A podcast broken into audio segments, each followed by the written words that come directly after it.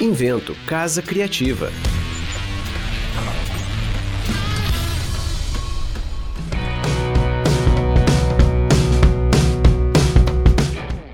Esse é mais um episódio do podcast que conversa com quem faz a diferença e diferente a gestão e conexão de algumas das marcas mais relevantes do mercado.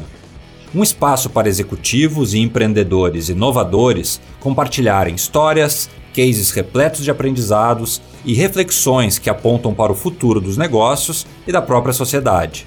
Meu nome é Cristiano Coelho e esse é o Deu Liga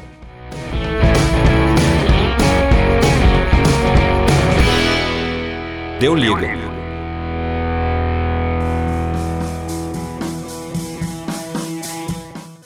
Os desafios para uma marca ser relevante sempre foram grandes e atualmente são maiores ainda. É preciso uma proposta de valor clara, uma conexão constante, autêntica e profunda com as pessoas com as quais pretende construir esse valor e fazer isso conseguindo inspirar e inovar o máximo possível. Mas tão grande quanto o desafio é a oportunidade que esse contexto nos traz. Pelo menos quando se entende que as paredes da empresa não precisam e não devem ser um limite para se ter acesso a incríveis talentos. Quando se entende que as marcas que, que criarão maior diferencial são aquelas capazes de criar relevância cultural, fica cada vez mais claro que as marcas devem criar e renovar sempre que necessário uma rede poderosa de pessoas que as ajudem nessa jornada. E uma das formas mais ricas e eficazes de fazer isso é através de processos de cocriação. Nosso convidado do episódio número 12 do Deu Liga é um cara brilhante. Foi diretor de tendências e estratégia da Box 1824 no Brasil e Estados Unidos e é o cofundador da Float, um hub de estratégia, cultura e comportamento que tem ajudado marcas dos mais diferentes segmentos a construir projetos de conexão e inovação. É também um incrível líder de processos de cocriação, tirando o melhor de metodologias como a da Mesa Company para unir talentos e co-criar projetos estratégicos e inovadores. Audiência do Deu Liga, deem as boas-vindas ao super André Alves.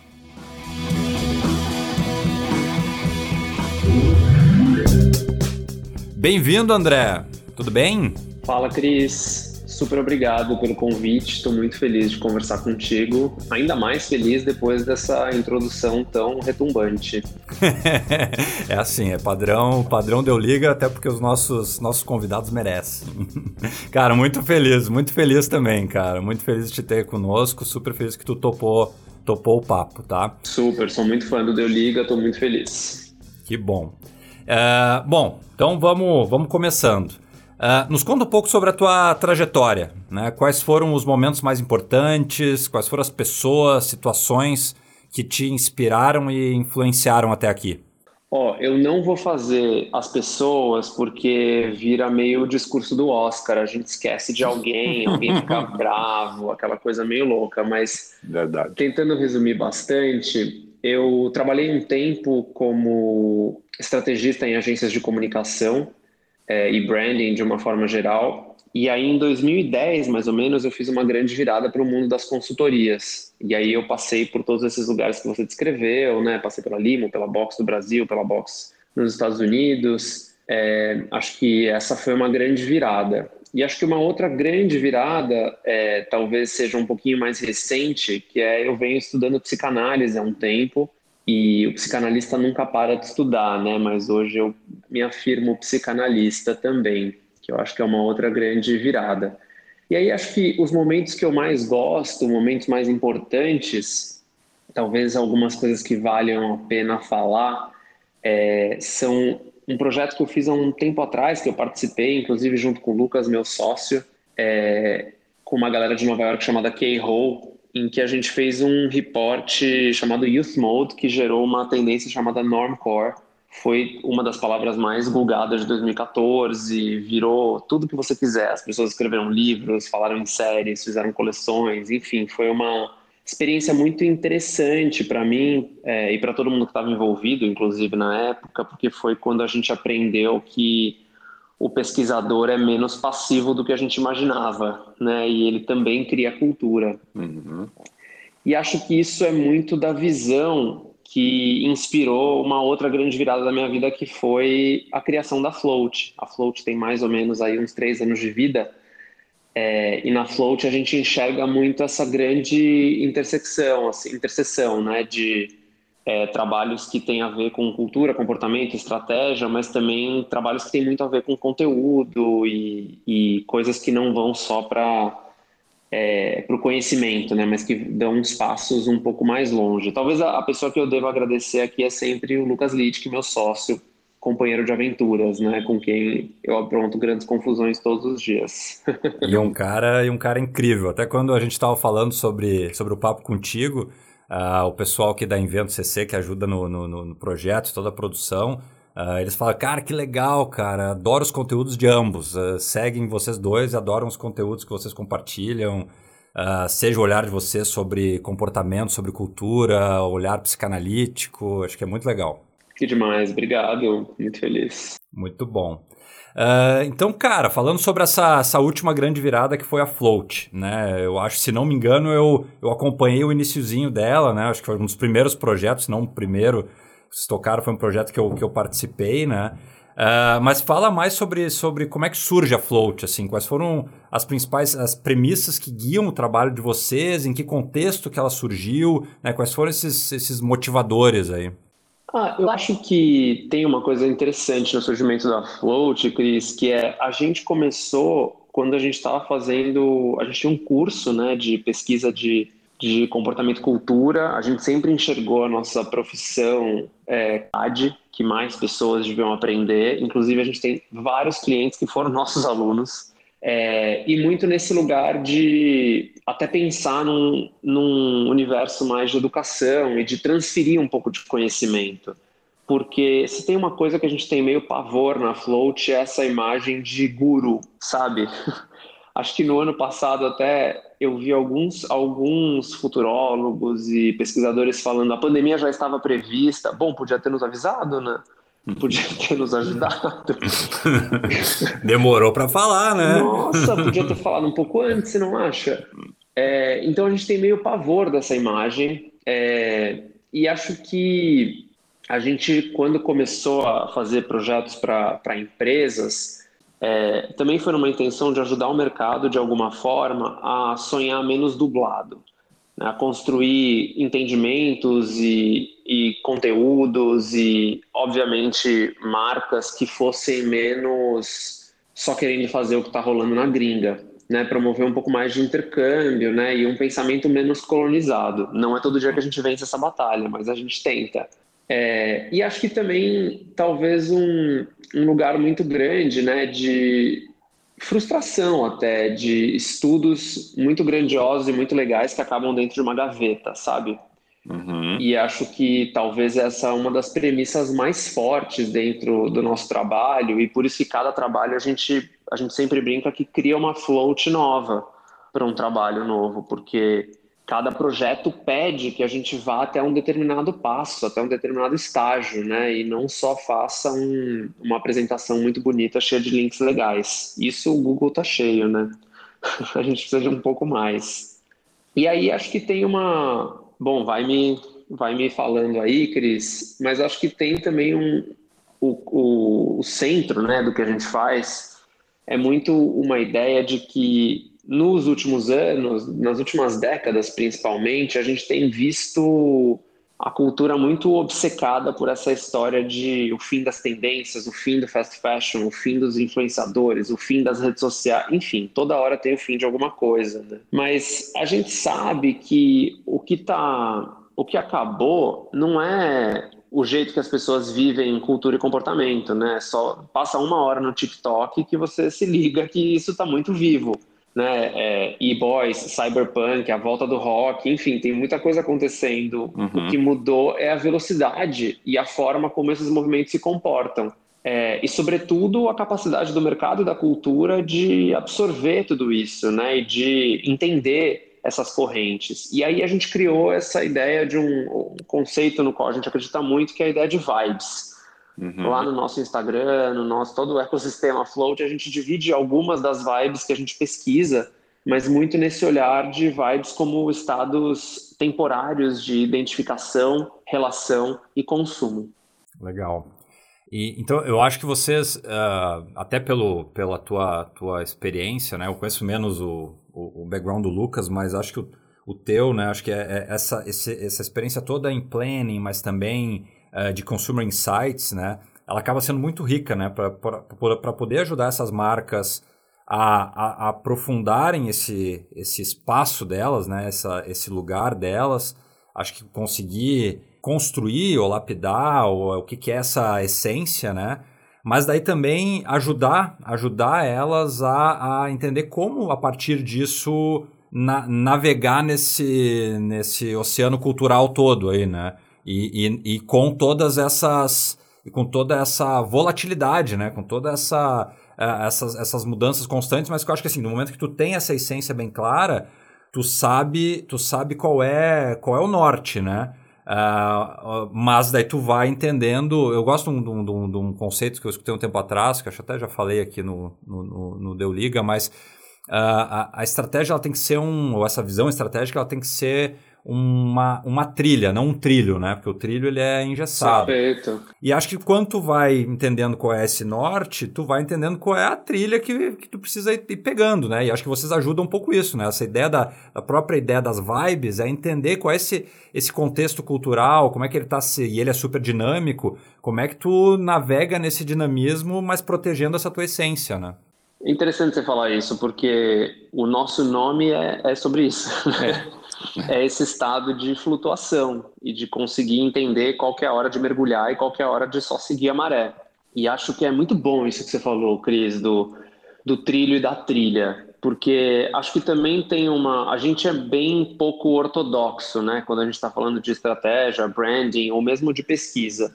E vem muito desse lugar de. É, as empresas de, de branding, principalmente, criaram meio que esse ideal de que a marca tem que ser essa coisa estática ou que tem esse DNA de marca muito bem delimitado, né? Aquele documento que acho que algumas pessoas que estão ouvindo o programa já viram na vida, né? Que é aquele documento que tem às vezes 10, às vezes 100 slides, mas que diz tudo que a marca acredita, sobre o que essa marca é e etc. E aí todo mundo defende isso vigorosamente com unhas e dentes. Ai de quem quiser mexer nisso. Exato. E a gente defende muito uma perspectiva de branding mais mutável e mais viva, né? Acho que o que a gente viveu nos últimos 20 anos é um, é um tsunami que muda completamente as convicções e as convenções do que é construir uma marca e o que é, como você falou no começo, ser relevante ou mesmo influenciar a cultura de uma forma mais ampla, né? O nosso trabalho é um pouco disso, dessa tradução e também desse desses exercícios de pensar em rumos, né, para onde ir. Legal, cara, muito legal. Acredito, compartilho muito dessa, dessa forma de ver. Acho que é, é isso. Acho que uma marca atuar nos dias de hoje, hoje ela precisa, precisa entender isso.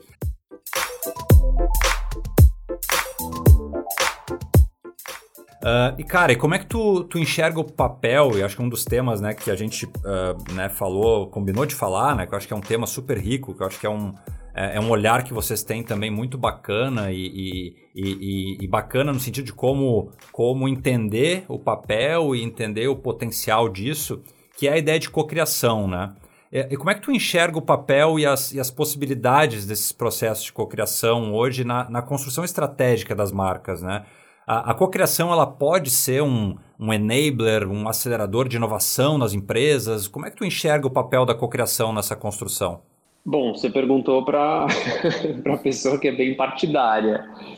É, a gente acredita incondicionalmente, né, Cris, no poder de escutar e trabalhar com quem está fora, né, com quem está do outro lado ou quem não está dentro da estrutura ou do grupo. E eu acho que isso vem muito de um lugar que é trabalhando com isso há um bom tempo e estudando isso há um bom tempo, é, a gente enxerga com muita clareza como as empresas são lugares, são estruturas que são muito uniformizadas e uniformizantes. É aquela ideia até do mito da cultura, né, do culture fit, né, de quem encaixa ou não encaixa na cultura interna.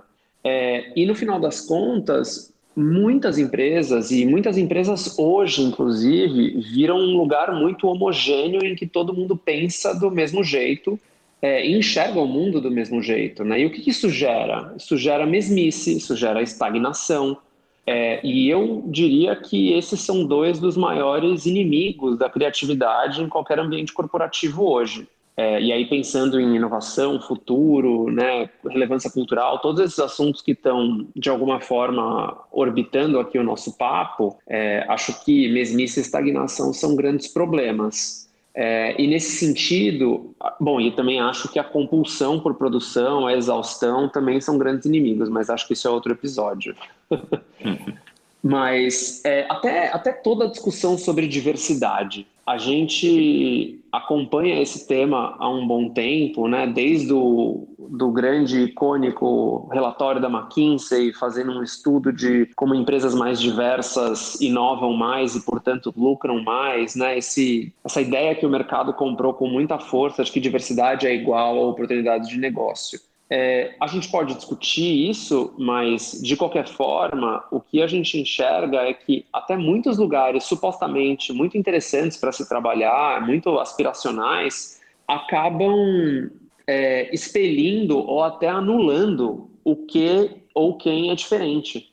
E aí, nesse sentido, é, por isso a importância de conseguir criar várias formas de co-criar ou de expandir, né, ou de quebrar toda essa mesmice, essa uniformidade da qual eu estou falando. É trazer o conflito para dentro, bancar os contrastes, é, trazer para perto quem desafia as suas convicções.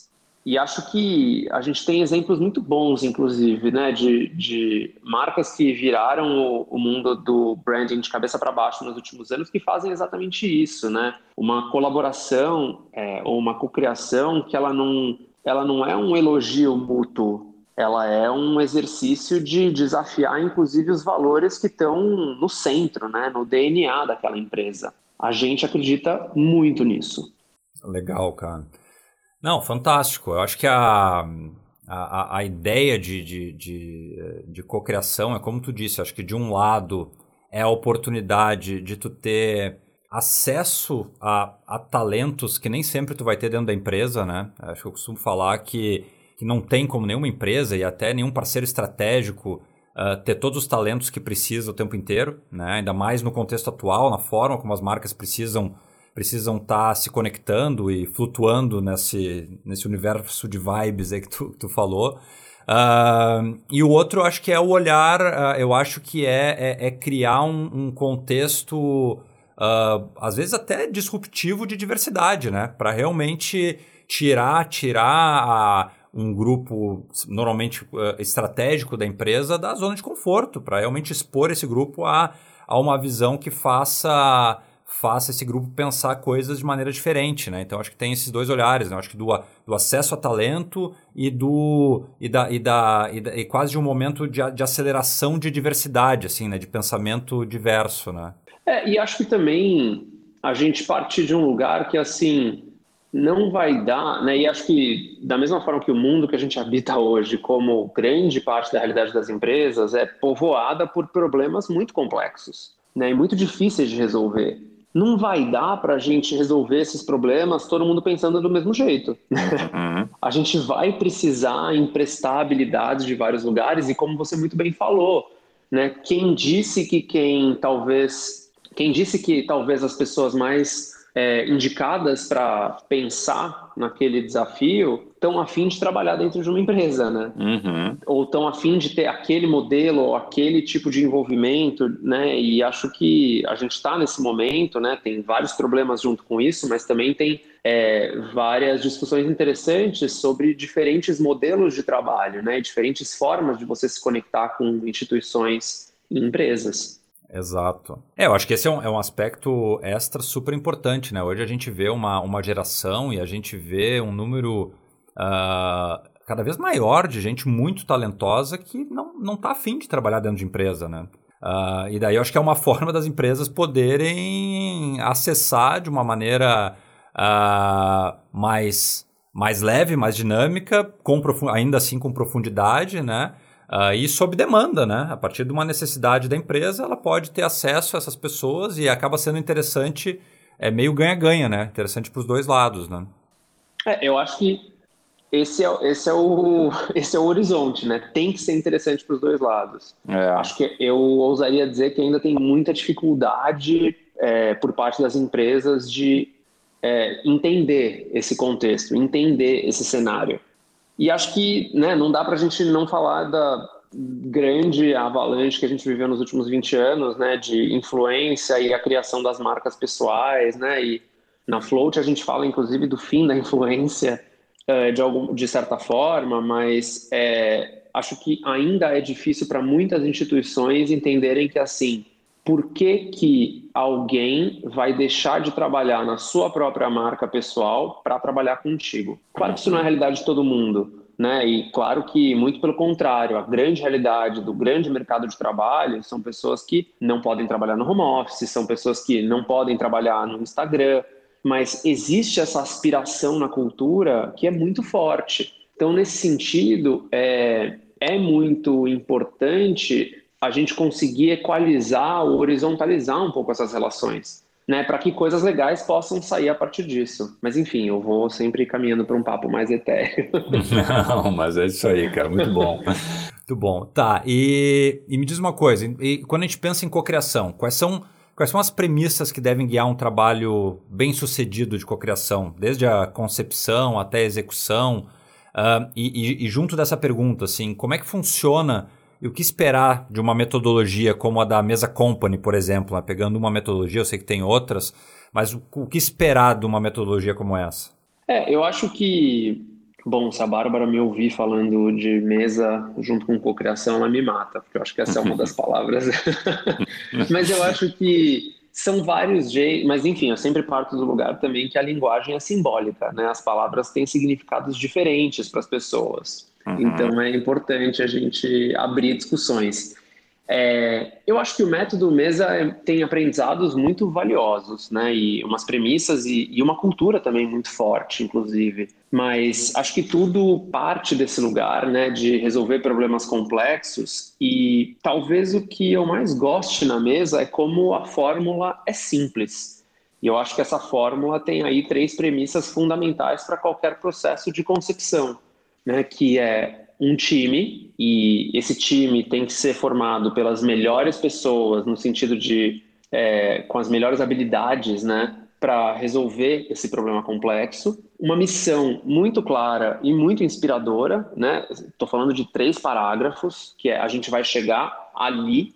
É, e aí, o tempo para fazer isso, né? Que às vezes são três dias, às vezes cinco dias, às vezes sete dias, é, mas que no final das contas, exige um tipo de super presença, né, de colocar essas pessoas todas engajadas nessa missão para trabalhar focadas naquilo. É, e eu acho que daqui a gente tira muita coisa importante para a gente pensar sobre trabalho. Né? Como é que as empresas estão estruturadas hoje? Exatamente o oposto. são vários times, são várias equipes, é muito difícil você unificar equipes ao redor de é, objetivos comuns que sejam claros para todo mundo e que sejam engajadores para todo mundo. É, e, ao mesmo tempo, como é que as rotinas de trabalho estão pautadas? Elas estão pautadas por interrupção. E a gente acha, né, se em casa a gente maratona os episódios da. Enfim, né, no mundo que a gente vive, as separações entre casa e trabalho são um pouco distintas, mas difíceis, aliás. Mas, enfim, se em casa a gente maratona episódios do Netflix, é, no trabalho a gente maratona reuniões e maratona e-mails. Né? E, e, essa virou a concepção de trabalho nas uhum. empresas de uma forma geral. Isso é muito problemático, porque é, problemas complexos demandam um tipo de presença ou um tipo de envolvimento ali que fazem muita diferença. E aí, você sabe, Cris, que a gente já trabalhou né, em, em projetos com o método Mesa algumas vezes, e é uma diferença inacreditável. Né? A primeira vez que você faz ou participa de um processo como esse, você entende como que essas coisas fazem diferença, como faz diferença trabalhar com pessoas que você admira e que você não conhecia ou que você sempre quis trabalhar, mas nunca teve uma oportunidade como faz diferença no lugar de ter uma apresentação de 20, 30 slides dizendo o que a gente tem que fazer, ter um, um papelzinho ali que vai te dizer com muita clareza onde é que tem que chegar e todo mundo engajado, né? Assim, todo mundo é, presente ali naquele lugar, né? Sem milhões de e-mails, milhões de reuniões, milhões de coisas que vão interrompendo esse processo. Legal. Uh, e André, para quem assim, para quem não é familiarizado com, com o conceito de, de sprints criativos ou da metodologia da mesa e tal, como é que, como é que funciona? Né? Claro que eu sei que uh, eu sei tem um outro conceito que eu acho bacana, acho que eu li uma vez na, na Harvard Business Review, mas acho que era só para dar fonte, mas era a, a estratégia não pode, uh, não, a estrutura não pode vir antes da estratégia, né? Uh, o que define a estrutura, né, a estrutura até do time, a estrutura que tu vai ter para para fazer as coisas acontecer, tem que ser definida depois que tu define o teu objetivo estratégico, né? Uma coisa não deveria vir antes. Uh, e normalmente acaba vindo. Então eu sei que não dá para generalizar, mas em geral, como é que é a estrutura de, uma mesa? Né? Que tipo de, de talentos uh, é importante ter? Como é que funciona essa dinâmica? Para realmente compartilhar com um time que não, hoje não, não conhece ou que tem, é pouco familiarizado. Uhum. É, eu acho que tem uma. Bom, primeiro, né, fazendo um pequeno merchan para os amigos, mas né, a mesa tem um, o Mesa School, que é um aplicativo, né, que é, todo mundo pode aprender esse método, até porque acho que a coisa mais legal da mesa é exatamente isso, né, expandir o método. É, mas pensando em outros, em outros processos também, acho que tudo sempre passa por é, ter minimamente noção de qual é o problema a ser resolvido é, e conseguir estressar muito bem esse problema e aí estabelecer quem vai ser o líder desse processo. Né? Acho que liderança é uma outra habilidade fundamental em tudo isso que a gente está conversando. Né? Uma, alguém que vai guiar a visão, que vai unir o time, que vai derrubar o nós versus eles. Né? É, e aí, uh, falando especificamente da mesa, isso sempre passa por colocar no mesmo time de trabalho é, pessoas que estejam relacionadas a diferentes pilares daquele desafio. Uhum. Né? Então, alguém que vai entender sobre comportamento e cultura, alguém que vai entender sobre design, alguém que vai entender sobre linguagem, alguém que vai entender sobre pesquisa e desenvolvimento, e normalmente essa pessoa é de dentro da empresa que está em questão. Né? E, e aí, é, uma vez formado e curado esse time, aí é hora de começar a trabalhar e construir esse processo. É, vão ser três dias, vão ser cinco dias, vão ser sete dias. É, e isso é muito guiado por até onde queremos chegar. Né? Eu sempre falo muito isso quando a gente está fazendo propostas, inclusive, né? A, a gente faz mesas para os clientes da Float, inclusive, a gente usa e acredita muito nesse método. É, que a mesa depende, a gente sempre tem que ter clareza que ela chega num protótipo. Mas acho que você, Cris, com todo o teu histórico, sabe muito bem de que o protótipo é um passo. Uhum. Mas são muitas decisões e muitas grandes ideias que também são necessárias para executar um bom projeto.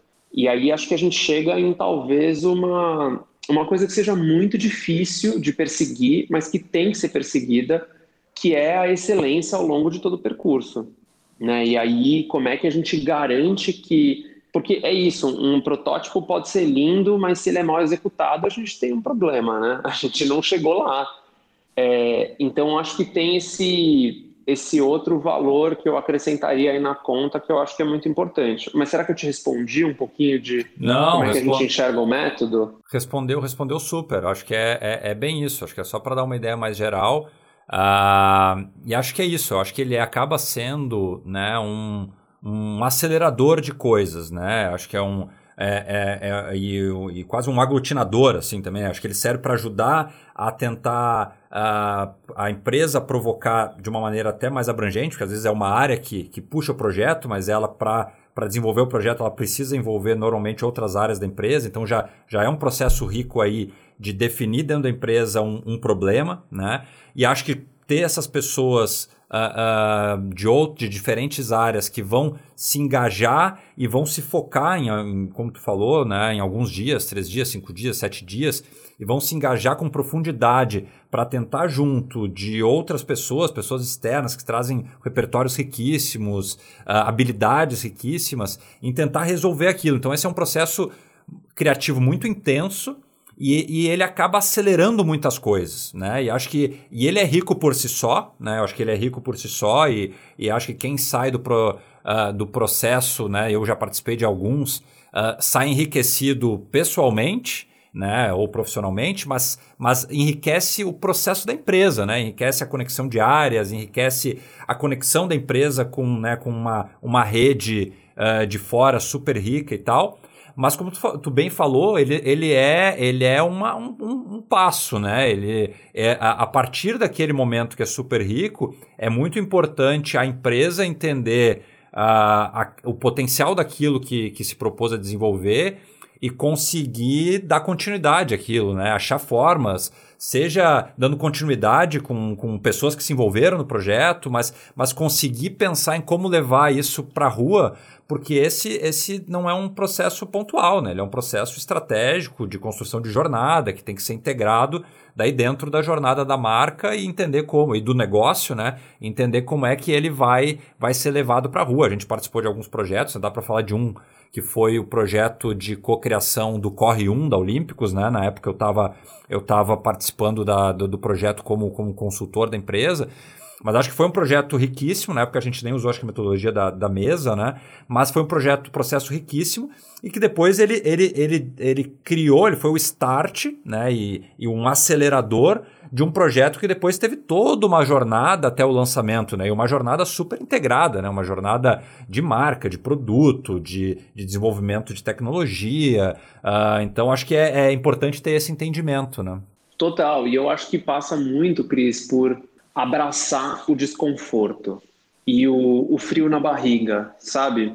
Porque tem uma, tem uma coisa que é muito interessante, né? Como eu trabalhei um tempo nos Estados Unidos e vi isso assim na minha frente várias vezes, né?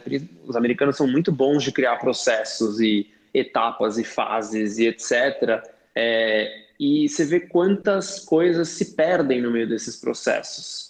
Né? Eu não estou defendendo a ausência de processos de jeito nenhum, mas eu estou falando que muitas vezes a gente vai usando processos para também se defender de algum tipo de desconforto ou mudança. Isso que a gente está falando, esse método, é um método que tem vezes que assim é um, uma fogueira dentro do estômago, não é nem borboletas.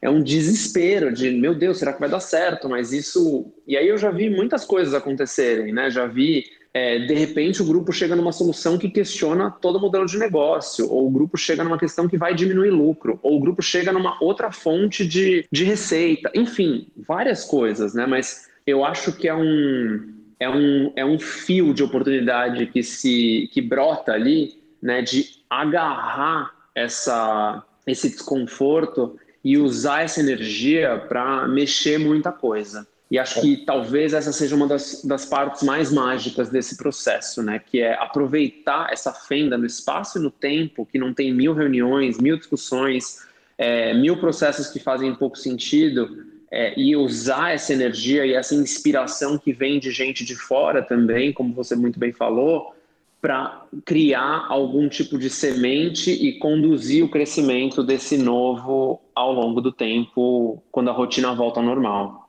Concordo, cara. E acho que assim, acho que é a semente, mas acho que também é, pode ser, né, quando, quando tem as pessoas certas, e acho que sempre se busca construir esse, esse contexto, pode ser um acelerador de jornadas de inovação também, né? Porque a gente sabe que processos de inovação, eles são. Uh, muitas vezes eles, eles, eles são difíceis, eles demandam, demandam uh, uma influência uh, e uma mudança cultural muito grande, muitas vezes, né?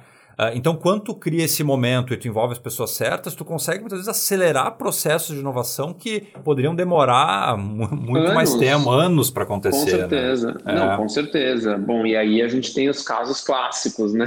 É, um produto que demora seis meses para ser concebido e em uma semana tem-se um protótipo, né? Esse é o esse é o caso clássico. Mas eu gosto muito disso que você falou, de também acelerar é, mudanças de mentalidade, né? Uhum. Porque não, se não vira só um jogo de precarização do trabalho, né? De vamos fazer em uma semana, não faria assim, Exatamente. em meses. Mas Achamos, um jeito de fazer mais rápido. Exato. E essa é toda a minha, minha, minha crítica em relação ao agile, né? E a todo esse uhum. fetiche da agilidade. É, mas eu acho que isso que você falou talvez seja um, uma das coisas mais importantes, né? Que é acelerar mudanças de mentalidade, né? E também colocar na mesa discussões que antes não existiam ou que todo mundo evitava e abraçar esse conflito e pegar e usá-lo como energia para ir para frente, né?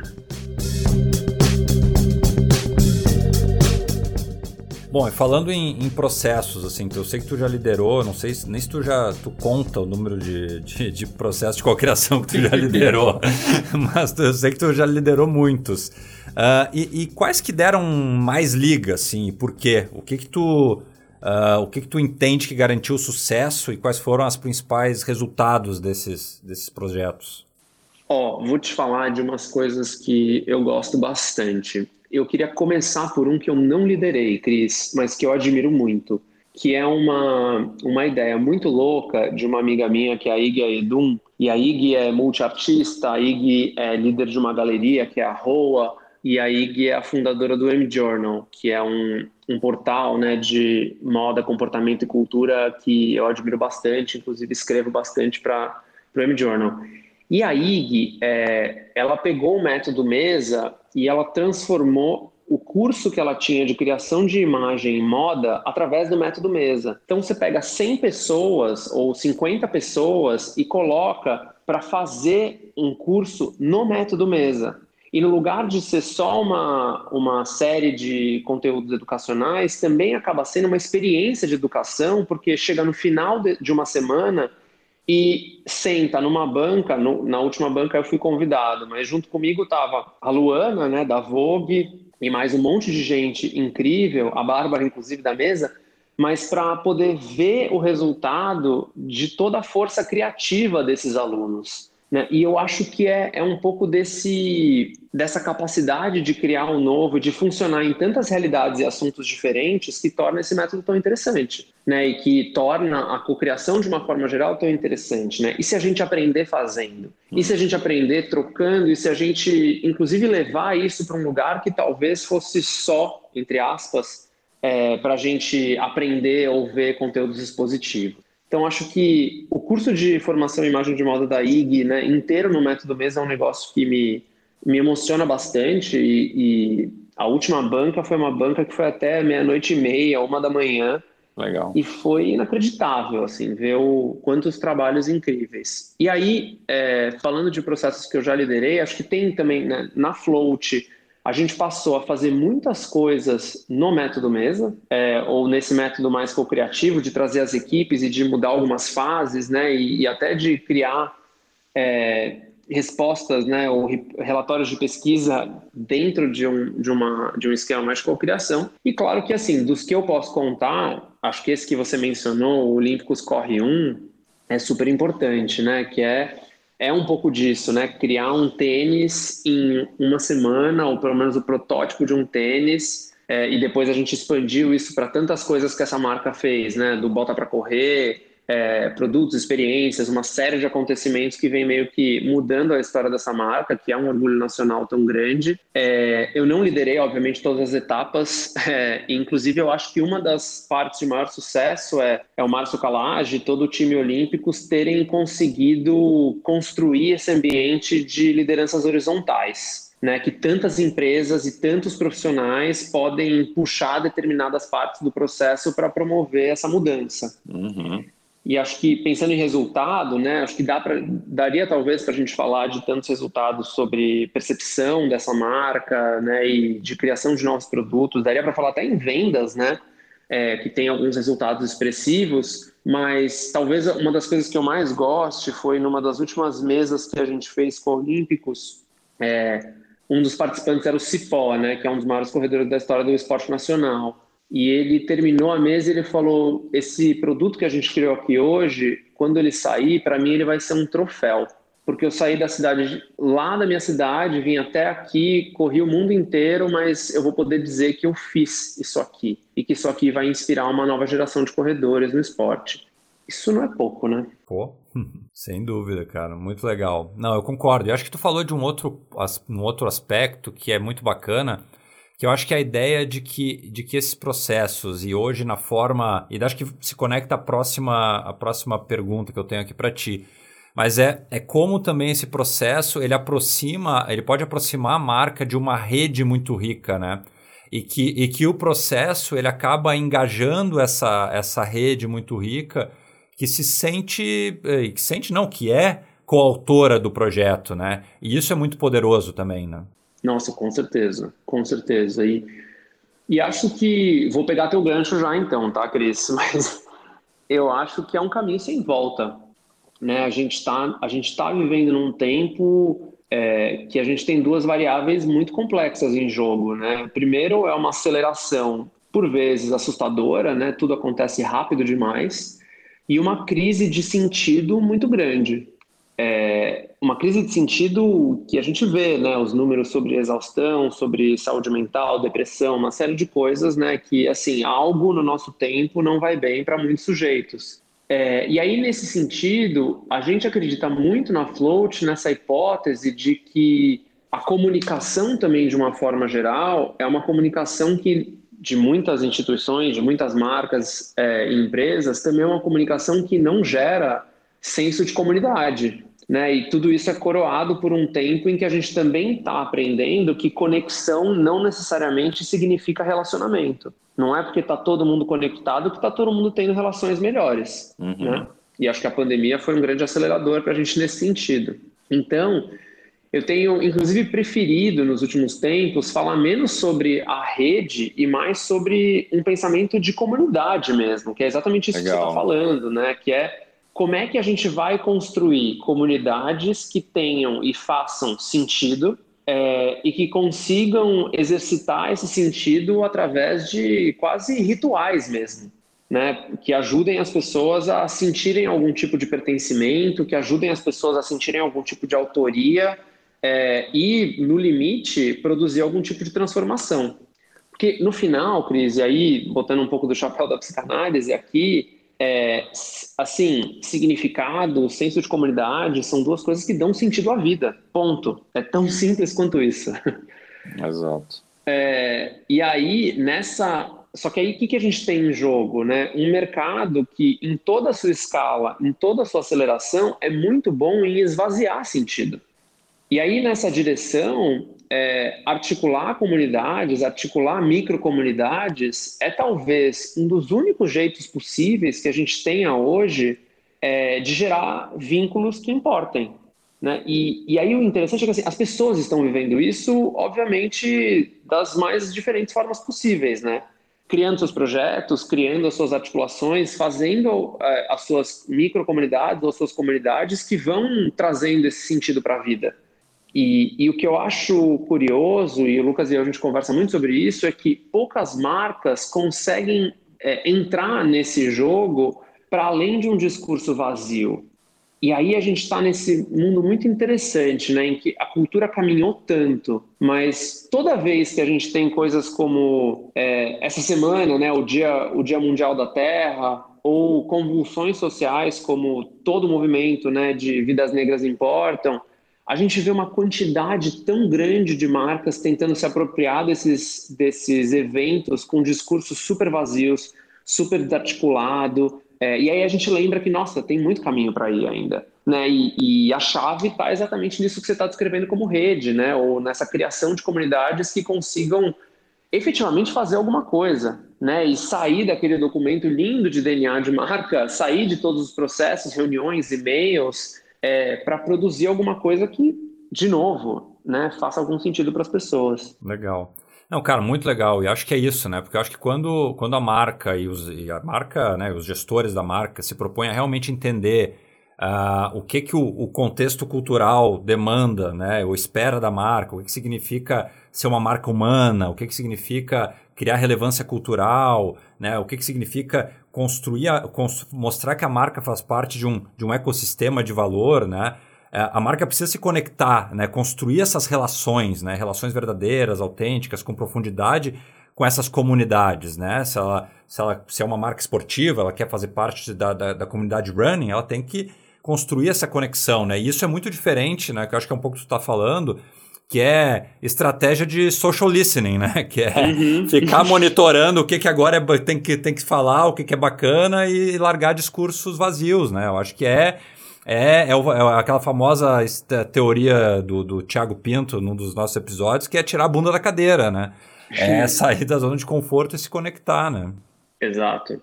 Só que aí é isso que a gente estava falando antes, né? Assim, a gente tem, a gente está produzindo agora um grande material sobre as relações de trabalho e aí é muito louco, né, Cris? Porque é, no discurso a gente ouve muitas vezes isso, né, que o Thiago Pinto está tá dizendo, que você está trazendo.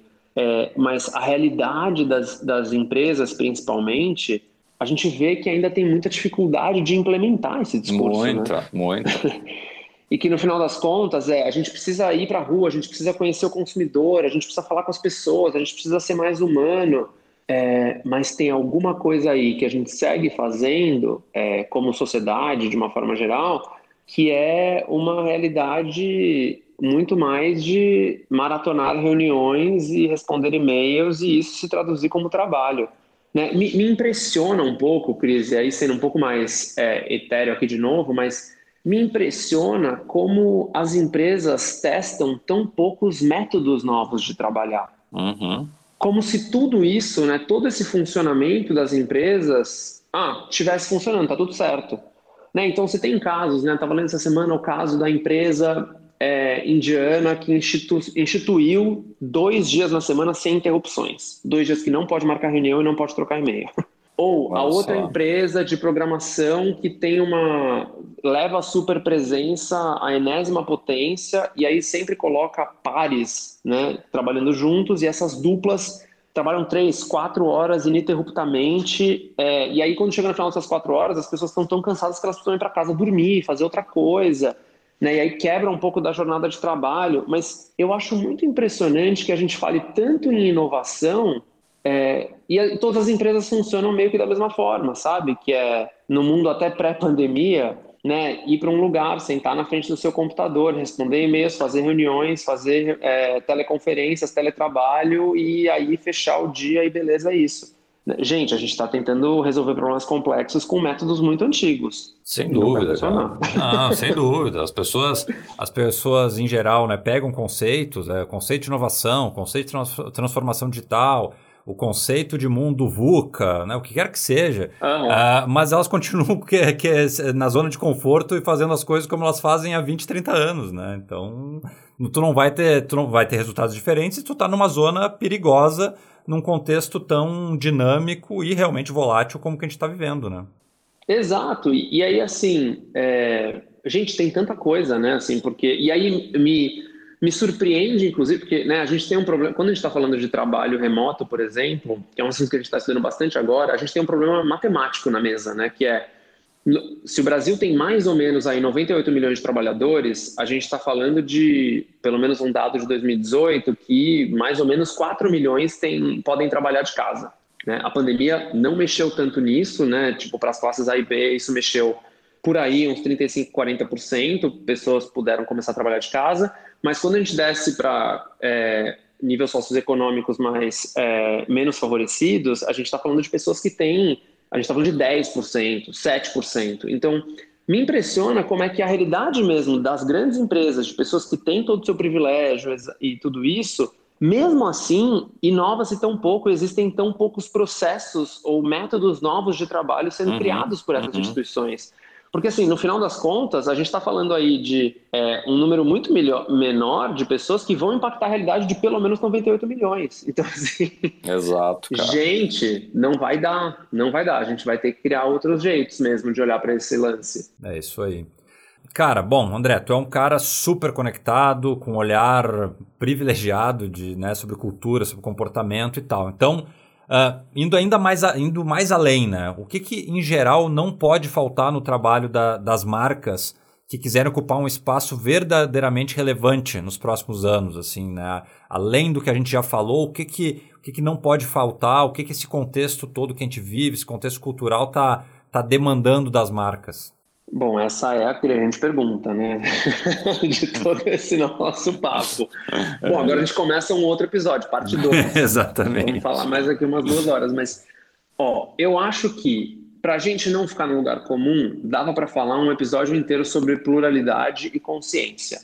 É, e consciência, inclusive, do, dos impactos, né, de tudo que uma instituição, uma marca faz, faz no mundo, né, a parte boa e a parte ruim, inclusive. Mas para a gente não ficar só nessa discussão, é, dando uma, no sentido mais pop, tem uma coisa que a gente tem falado bastante para os nossos clientes, que é assim, Gente, cola nos games, hein? Tem uma virada tecnológica aí acontecendo tão importante quanto as redes sociais e é a linguagem do universo dos jogos e isso é navegar isso é mandatório para qualquer empresa que queira construir inovação nos próximos anos. Mas indo para um sentido um pouco um pouco mais amplo, eu acho que passa muito, Cris, por qual é a hipótese de futuro que aquela marca apresenta, ou de mundo mesmo, né? Para onde a gente está levando tudo isso? E qual que é o compromisso que essa marca estabelece com esse futuro? É, e aí a gente está falando, por exemplo, assim, de sabemos, estudando né, e, e ouvindo muito sobre esse assunto, por exemplo, a pandemia foi um grande ensaio para o que a gente vai viver com a crise climática nos próximos anos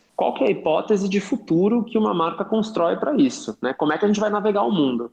Né? Como é que a gente vai ajudar as pessoas, inclusive, a, a navegarem esse mundo? E eu acho que isso também passa por um senso de comunidade, como a gente falou, é, né? quais são as microcomunidades ou as bolhas que eu vou conseguir impactar e engajar e trabalhar junto para construir esse mundo que eu enxergo. E também um senso de solidariedade, né? Vai ter que ajudar, né? E, e passa por ajudar e passa por é, entender qual é o seu impacto, inclusive é, na, crise, na crise climática, mas também de como ajudar as pessoas a lidarem com essas, com essas mudanças.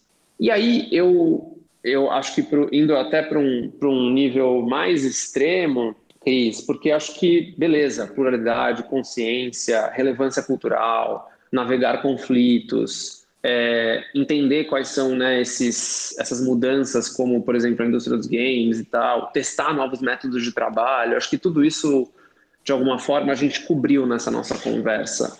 Mas acho que, pensando na cultura como um todo, a gente está num momento, né, numa, numa nova década, e tem muita gente muito boa é, falando de como a gente está numa virada, talvez, finalmente a virada de século, né? Finalmente a gente está entrando numa nova era. E aí, o que está muito difícil de fazer é o luto da nossa boa e velha tectopia, né? Aquele otimismo tecnológico de a tecnologia ia salvar todos nós. Uhum. Resolve tudo. Exato. Né? E aí a gente tem aí uma quantidade assustadora de empresas né, que formaram inclusive um novo poder na sociedade. Né? O poder que tem, por exemplo, o Google, o Facebook, né, todas as empresas de tecnologia, a Amazon, o Alibaba, né, todas as empresas juntas. Ou estava fazendo uma conta aqui outro dia, se a gente junta Rappi, Uber, 99, iFood, a gente tem aí, e se a gente considera que os, os entregadores são funcionários dessas empresas, a gente tem aí mais ou menos 110 mil trabalhadores, né? A gente está falando do maior empregador do país. Né? Então, assim, surgiram muitas estruturas novas de poder, mas, assim, o que está claro é a tecnologia não vai salvar todo mundo e não vai salvar tudo, e tem muitos problemas, inclusive, dentro dessa ideologia. Então, é, a gente vai ter que fazer esse luto né, desse código tão gasto. É, e a hipótese que eu humildemente queria deixar na mesa é uma hipótese de humanidade e humanização. Né? Marcas não são pessoas, né? marcas podem construir personalidades muito fortes, marcas podem se engajar, marcas podem até se comportar como pessoas de alguma forma. É, mas eu acho que o mais importante desse saldo é conseguir construir visões é, e posturas que sejam humanas o suficiente para engajar é, outras pessoas é, e também conseguir inspirar algum tipo de visão para o amanhã, porque eu acho que é isso que a gente precisa. A gente precisa da capacidade de imaginar novas possibilidades e novos mundos. Muito legal, cara. É, eu acho que tu fala é é que a marca, na realidade, ela tem que ser, ela pode ser, né, se ela, se ela assumir essa responsabilidade, um, um enabler, né, um enabler de pessoas, né. Ela não precisa ser uma pessoa, mas ela tem que ser um enabler de pessoas, né.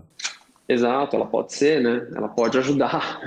exato, exato. Cara, muito bom. Falei, falei no início que o cara era brilhante. É, avisei, avisei. Não, cara, muito bom. Uh, papo riquíssimo. Uh, te agradeço muito. Acho que, como tu falou, acho que a gente podia fazer vários outros episódios e ir desdobrando os assuntos. Mas acho que é uma, uma bela hora aqui para compartilhar uma visão muito bacana com nossos, nossos ouvintes. André, muito obrigado. Cris, eu te agradeço, muito prazer estar aqui. Sou super fã do Deu Liga, animado e obrigado mais uma vez. Seguimos. Muito bom, cara. Seguiremos falando, seguirei acompanhando teus teus conteúdos sempre cheios de sensibilidade e profundidade ali que, que são um respiro para nós nesse, nesse momento aí. Ah, muito obrigado. Que a gente siga nas vibes. É isso aí, meu. Super obrigado. Grande abraço. Abraços, Cris.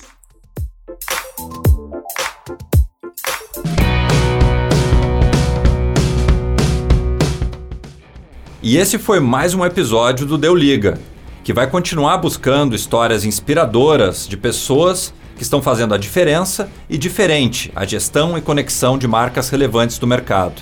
Assine o podcast no seu agregador favorito, como Spotify, Castbox, Anchor, iTunes, Google Podcast e outros, e em breve mais um episódio. Gostaria de fazer um agradecimento especial a todo mundo que tem escutado nosso podcast e que tem compartilhado feedbacks, tem disseminado também os conteúdos e acompanhado o que a gente tem feito pelo Liga CB no Instagram e também pelo Invento CC no Instagram.